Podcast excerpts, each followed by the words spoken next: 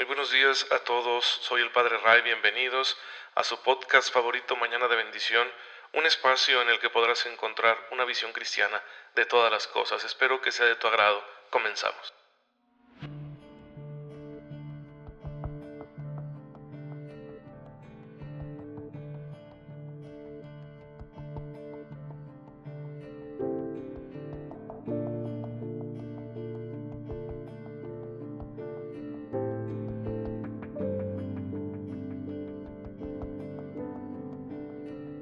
Muy feliz lunes tengan todos ustedes, queridos hermanos, que tienen la bondad de escucharme aquí en su podcast católico favorito, Mañana de Bendición con el Padre Ray.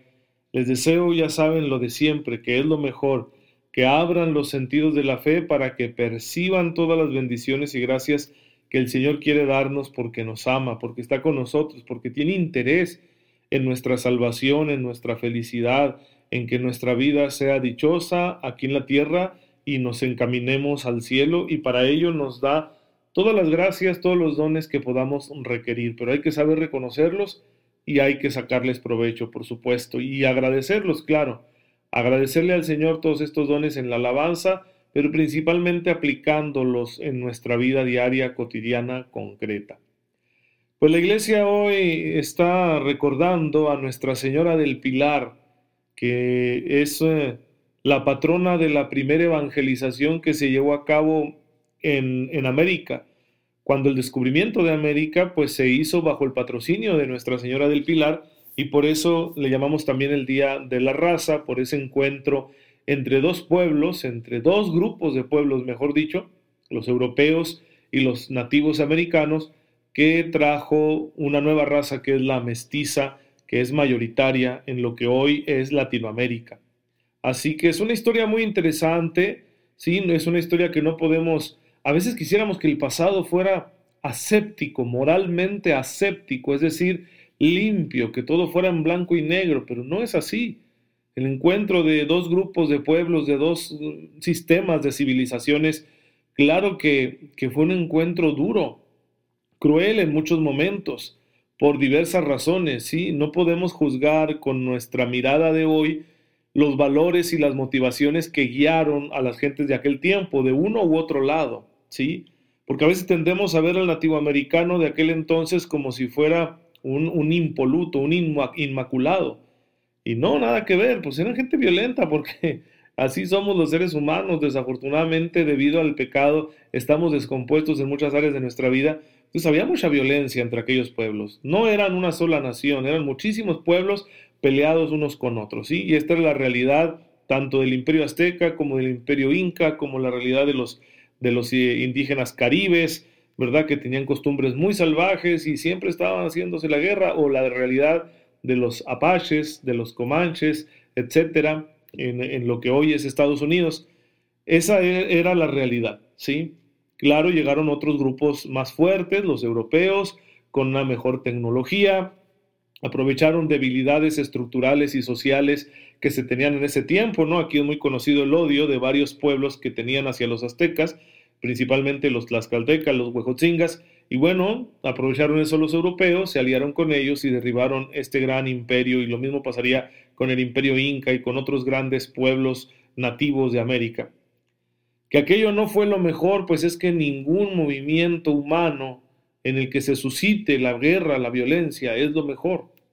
Pero hay que tener cuidado de no tener una mirada anacrónica y no estar juzgando con los valores de nuestro tiempo realidades que distan mucho en el tiempo y distan mucho en la forma de ver la realidad, de ver el mundo. Sí se puede hacer una sana autocrítica, especialmente desde el punto de vista religioso, decir, ¿qué pasó con el Evangelio? Si se supone que aquellos pueblos eran una civilización cristiana, ¿por qué no se comportaron más cristianamente en el encuentro con los nuevos pueblos? ¿Sí?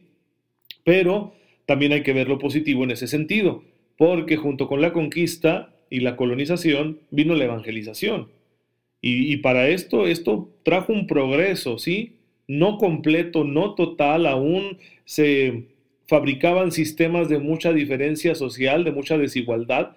Sin embargo, trajo una mejoría, un progreso para los pueblos nativos. Porque en el encuentro con la fe se encuentra también una noción de persona, una noción de derechos, una noción de oportunidades que no se tenía en aquellos sistemas demasiado clasistas, de castas, que se tenían en los antiguos pueblos americanos. Los europeos aún batallaban con, esos, con esas cosas. Aún socialmente eran muchas las diferencias, las desigualdades, pero la evangelización de una u otra manera nos igualaba. Y en México concretamente, no conozco de otros lugares de Latinoamérica, se hicieron intentos de, mejora, solo que no se consolidaron o no se volvieron preponderantes como lo que intentó hacer Bartolomé de las Casas en Chiapas, como lo que intentó hacer Tata Vasco en Michoacán, dos grandes obispos que además de evangelizar se encargaban de promover a las personas y de procurarles un mejor sistema social. Y también lo hizo San Junípero Serra, que evangelizó la Alta California, y por allá él, buscaba que los pueblos indígenas tuvieran no solo la evangelización, sino que junto con ella y precisamente motivados por ella, encontraran una manera de construir civilización más justa. Lo intentaron también los jesuitas en, en, la Sierra Tarahumara y en otros lugares del país, los franciscanos, etc. Hay que leer bien la historia para poder entender. Pero eso es lo que celebramos el día de hoy. Y ser mestizo no tiene por qué ser una vergüenza. La verdad es que nuestro pueblo mestizo latinoamericano tiene, tiene muchas virtudes y eso hay que aprovecharlo. No, no caigamos, ¿verdad?, en los vicios y errores de otros pueblos. Aprovechemos las bondades que tiene lo nuestro. Bueno, en fin, eso es como un dato cultural porque estamos celebrando a Nuestra Señora del Pilar y estamos celebrando el Día de la Raza. Pero, pues vamos a lo nuestro. Mañana de bendición se ocupa de conocer la fe católica, esa fe que trajeron los primeros misioneros, los primeros evangelizadores a nuestras tierras, y estamos en este apartado que es el moral, el apartado ético, el que tiene que ver con nuestra conducta. Y entramos ya a lo concreto, ¿sí? Vimos muchos fundamentos, pero ya entramos a lo concreto, es decir, a las normas, a los preceptos morales, que principalmente son los diez mandamientos. Y ya vimos los tres primeros mandamientos en los episodios pasados, que están orientados hacia Dios, del hombre hacia Dios. Son nuestros deberes con Dios.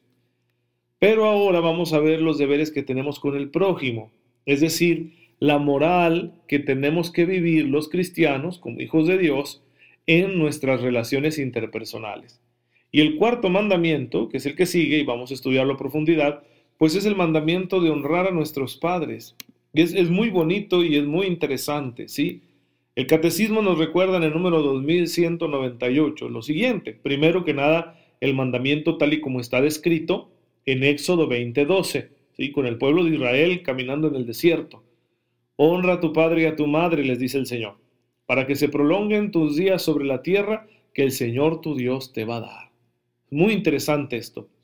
Dios manda respetar a nuestros padres, porque son a fin de cuentas un don de Dios y porque son las personas que nos ayudan a formarnos, a convertirnos en lo que somos. Y este honrar a nuestros padres nos trae una bendición. Dios promete una bendición para aquellos que honren a su padre y a su madre. Sí, dice, se prolongarán tus días sobre la tierra, una tierra que el Señor le iba a dar al pueblo de Israel. Y esto lo practicó Jesucristo nuestro Señor.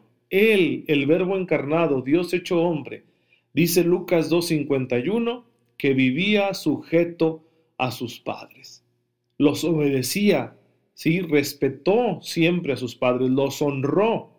Y como Él es una única persona, su honra fue al mismo tiempo humana y divina. Entonces, muy interesante.